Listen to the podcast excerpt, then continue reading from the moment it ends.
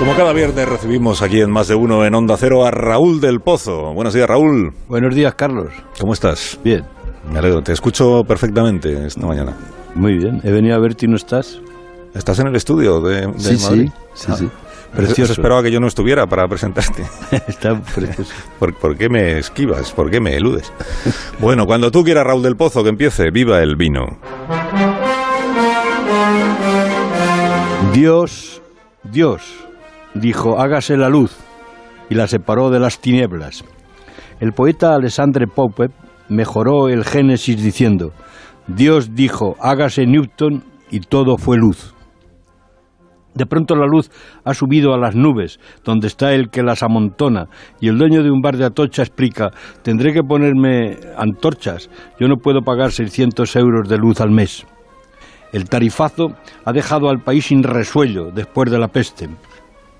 El gobierno lo hace por nuestro bien, para ahorrar energía en un país verde, feminista y progresista, y habla de tarifa por tramos, tramos horarios para ahorrar el enchufar la lavadora.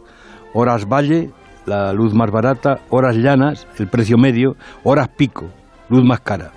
Se mejorarán las tarifas con contadores inteligentes en un país verde y feminista. Pero Susana Díaz, en campaña por las primarias a la que quieren fundir de Ferraz, ha calificado la subida de indecente para que se forren las eléctricas haciendo más pobres a millones de trabajadores. Echenique dice que un gobierno de coalición progresista y feminista lo que debe hacer es bajar la luz. Los dirigentes de Podemos declaran que el gobierno tiene que ser empático y denuncian el oligopolio y cuentan que la ministra de Transición Ecológica les ocultó el recibo más caro de la historia, 8% más caro que Alemania, y les ha hecho la pirula subiendo hasta el 42%. Los podemitas proponen adelantar el valle a las 22 horas, pero ya no se atreven a proponer nacionalizar las eléctricas. Querido Carlos, luz más luz. Aunque, como decían los griegos, no sea buena para el perturbador vino, que el más sensato le hace cantar y reír blandamente, le incita a bailar y le hace revelar cosas que más conveniente era tener calladas. ¡Viva el vino!